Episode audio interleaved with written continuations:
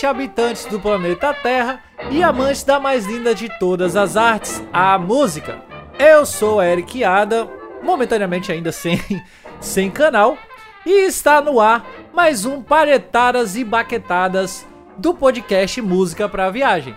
E para me acompanhar aqui nessa leitura linda de comentários, eu tenho aqui na nossa reza virtual o nosso produtor e editor Vitor Camilo. Saudações ouvintes, vamos aí ler uns comentários para espantar o frio.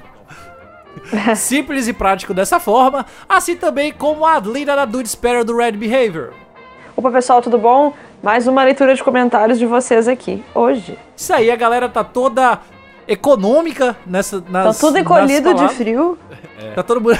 Gente, eu estou suando nesse momento. Ah, porque você mora num local privilegiado. Aqui em Porto Alegre, 12 graus. Você mora em Curitiba? Então não tá frio.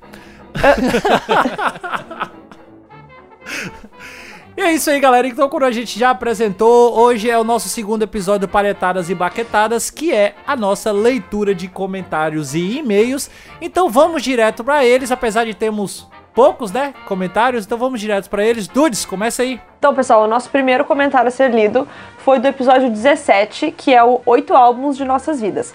Para quem não lembra, foi aquele episódio que nós quatro, tá, Jéssica, que hoje não tá aqui com a gente, nós, nós quatro trouxemos dois dos nossos discos preferidos da vida e comentamos um pouco sobre eles, comentamos sobre por que, que a gente gosta tanto, qual foi a importância deles na nossa vida e demos umas indicações e tudo mais. É um episódio muito bom. Se você não ouviu, vai lá ver.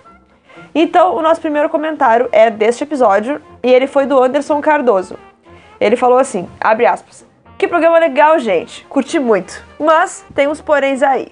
Eric e Jéssica foram muito previsíveis. E a arte da capa contém spoilers. Que absurdo.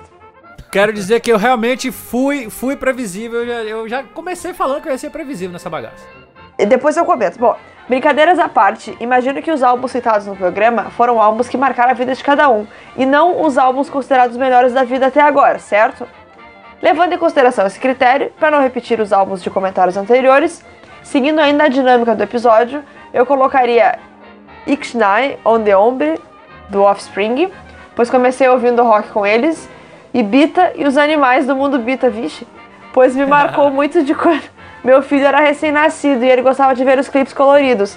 Tem mais álbuns, claro, mas esses foram os primeiros que me vieram à cabeça. Falou então, continue o ótimo trabalho, abraço pra vocês, fecha aspas. Falou. É, eu fico pensando que, eu acho que o Anderson não me conhece, né? Mas tudo bem. Porque se ele achou Eric e Jéssica previsíveis, eu falando, eu falando de YouTube é o quê? Então, a nossa, a nossa ideia inicial era falarmos dos álbuns que, no, que nos marcaram em termos de música, né? E, e é, quero dizer, mus, musicalidade ou algo diferente que nos, que nos atraiu pra certo estilo musical ou pra, ou pra música em si, né? Então, é, é...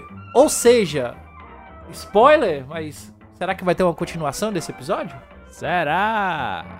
E falando será? em spoiler, né? Eu que sou a, a diretora de arte, ui, do programa, ui. eu queria fazer uma defesa aqui, porque na, na thumbnail eu coloquei os, os CDs. Ah, eu coloquei porque eu achei que ficaria bonito, gente. Ponto. Pá! Mas tá. ficou, ficou assim. Ficou tá, tá, todo, assim. tá todo mundo curto e grosso nesse podcast hoje. Porque a graça. tá, tudo bem que ele já vai ouvir o episódio. Tem gente que olha as capas e não conhece. Mas digamos que a pessoa olha a capa, tipo assim, bah, eu conheço todos esses discos. Pô, eu quero ver o que, que as pessoas vão destacar deles, mesmo eu já gostando ou não. Então eu acho que não tira a graça. Claro, respeito sua opinião, não tô criticando. Só tô dizendo que, tipo assim, não tá ruim. Olha aí, olha aí. Acabamos de perder mais um ouvinte. Agora só sobraram dois. Agora só sobraram dois. Gente, é, de, acordo, de, de, acordo com essa quantidade de, de, comentários que a gente tem aqui, né? É isso né? aí. É, quase isso.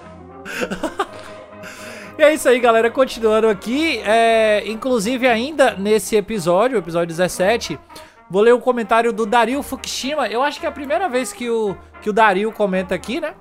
É e... Dario, não é Dario? Não, é Dario. Ele, tá. ele faz parte do, do grupo do podcast Troco, Troco Disco. Ouça o podcast uhum. Troco Disco, é muito bom.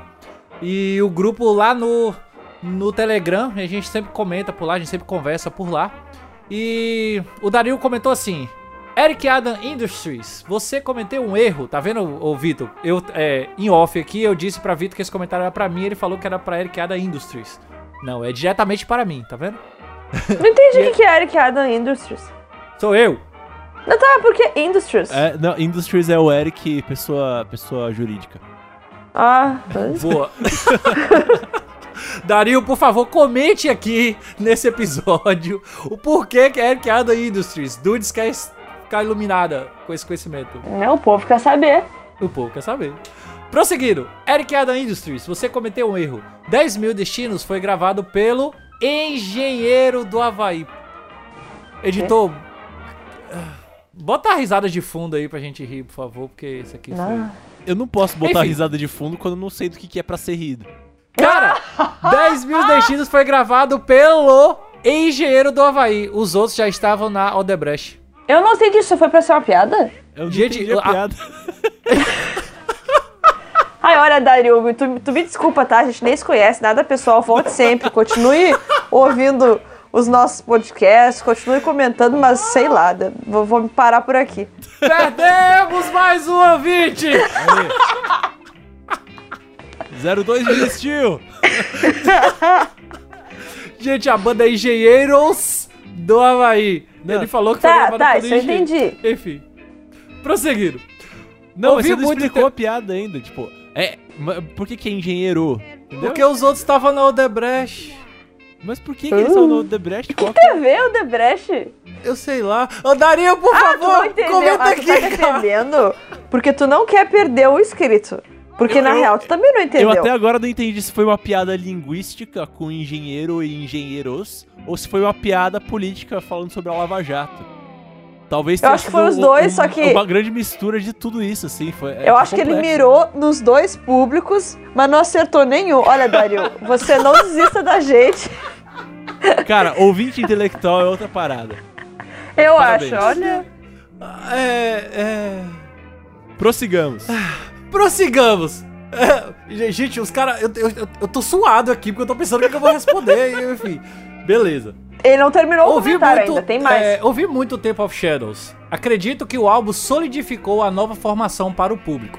Excelente composições, banda inspirada e o Edu mostrando seu estilo vocal e baixando a poeira da comparação. Quanto ao Thin Lizzy, é amor puro. A puta banda. E Linot ou Linot? Linux. E Linnet é o cara. Recomendo a leitura do Poeirazine, edição 10, que fala do, do Tim Lizzy por um cara apaixonado pela banda. E aí ele deixa um link aqui. E se você tiver curiosidade de ver o que é o, o, o Poeirazine e tal, que ele comentou, vai lá no, no musicapraviagem.com e dá uma olhadinha lá que tá bem legal. É isso aí, Dario. Muito obrigado pelo seu comentário. E, enfim, explique pra gente as suas piadas, por favor. Nós estamos complicando aqui. Gente, eu sou tão eficiente que eu já tô fazendo a thumb enquanto nós gravamos. Meu Gente. Deus do céu. Já, rapaz! Cara, produtividade. Isso aqui, é, isso aqui é o Fordismo em forma de podcast. É linha de Esse, produção. po- esse podcast tá pegando fogo.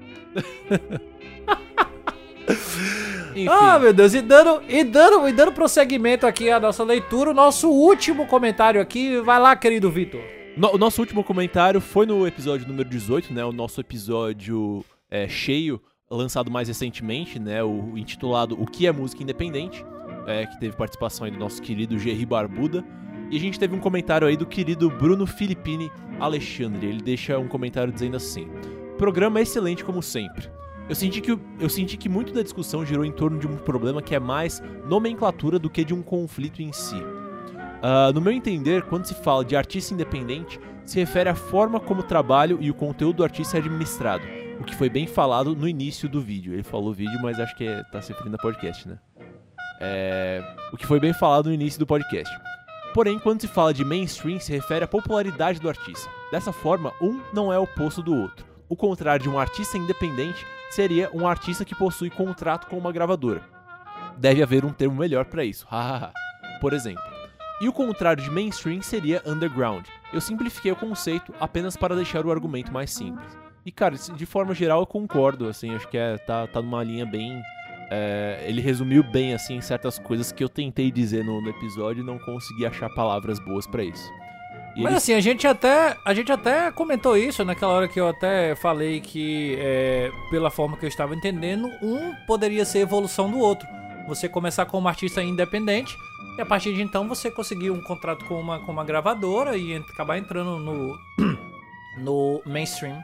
Sim, sim, mas é porque acho que ele, ele define é, de uma forma que é um pouquinho mais preto no branco. Acho que no, na discussão do episódio a gente ficou meio que na zona cinza ali, meio que um pouquinho discutindo o sexo dos anjos, assim, aquela coisa, né?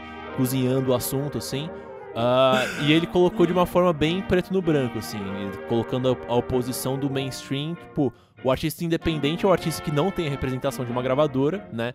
E e a partir do ponto em que ele assina com uma, com uma gravadora, ele deixa de ser um artista independente, mas não necessariamente ele passa a ser um artista mainstream, né? Acho que é, é mais ou menos isso que o, que o Bruno quer dizer. É, é uma linha muito semelhante ao que a gente falou no episódio, mas, enfim, acho que ele, ele crava um pouco mais a- a- as definições dele aqui.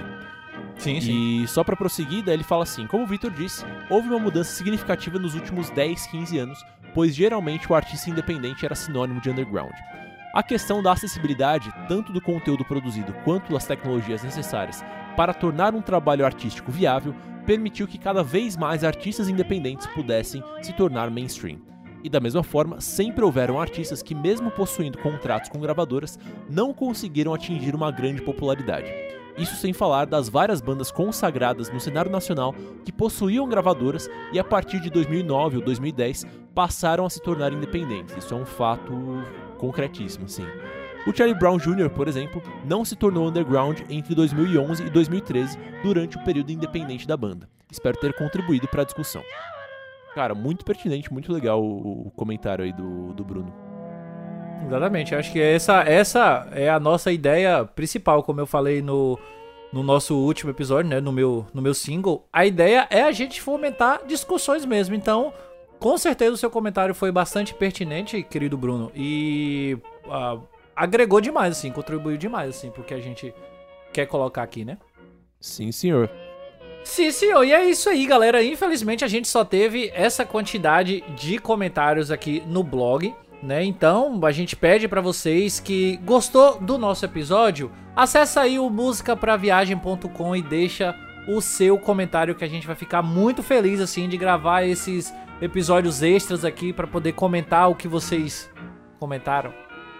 É isso aí. Mas é isso aí. a gente mesmo. faz umas piadinhas, mas no fundo a gente gosta muito de todos vocês e de todos os comentários. E ninguém fala nada brabo aqui, tudo brinquedo. Isso mesmo, isso é verdade, isso é verdade. E se você preferir não. também. E se você preferir também, você pode mandar pra gente um e-mail. É só enviar um e-mail pra musicapviagem@gmail.com. Não esqueça de seguir a gente lá nas redes sociais. Ah, o nosso Instagram é o arroba música pra viagem. O nosso Twitter é o arroba podcastmprever. E Vitor Camilo, Sim, senhor. como a gente faz pra poder encontrar você na internet? Eu posso ser encontrado principalmente no site da Ilhos Produção Musical, minha produtora, que é responsável, entre outras coisas, pela edição desse podcast aqui, é no www.ilios.com.br. Ilhos, vocês já sabem, se escreve I-L-Y-O-S. Eu tenho meu e-mail pessoal via Ilhos, que é o victor.ilios.com.br.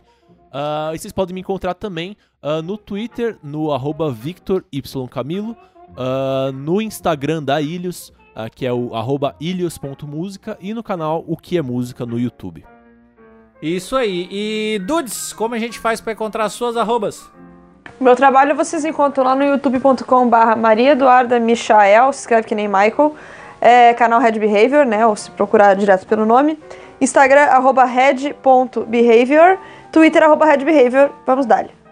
É isso aí, galera. E pra vocês encontrarem, me encontrarem pelas redes sociais, eu estou no Twitter no arroba Adam underline Eric e no Instagram eric.adamms.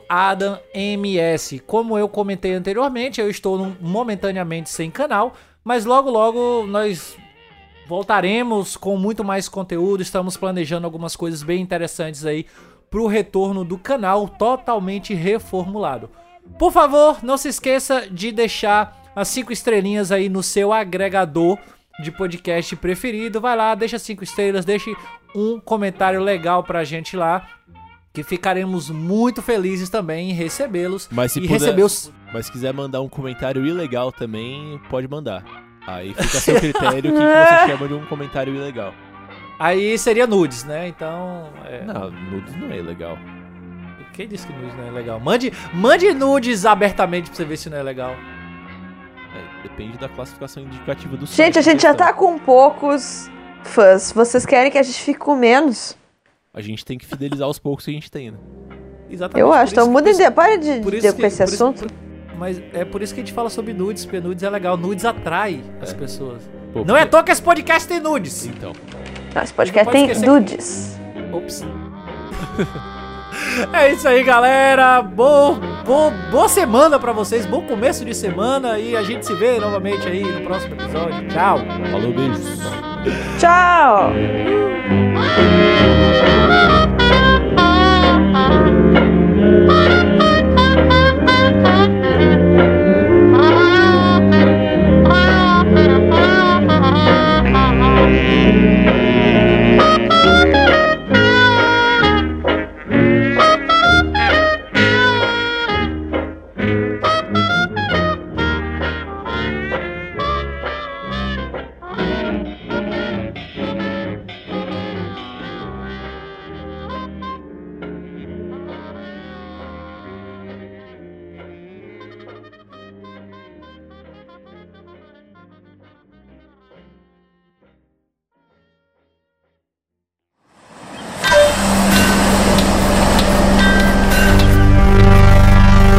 Esse podcast foi editado por Ilhos Produção Musical.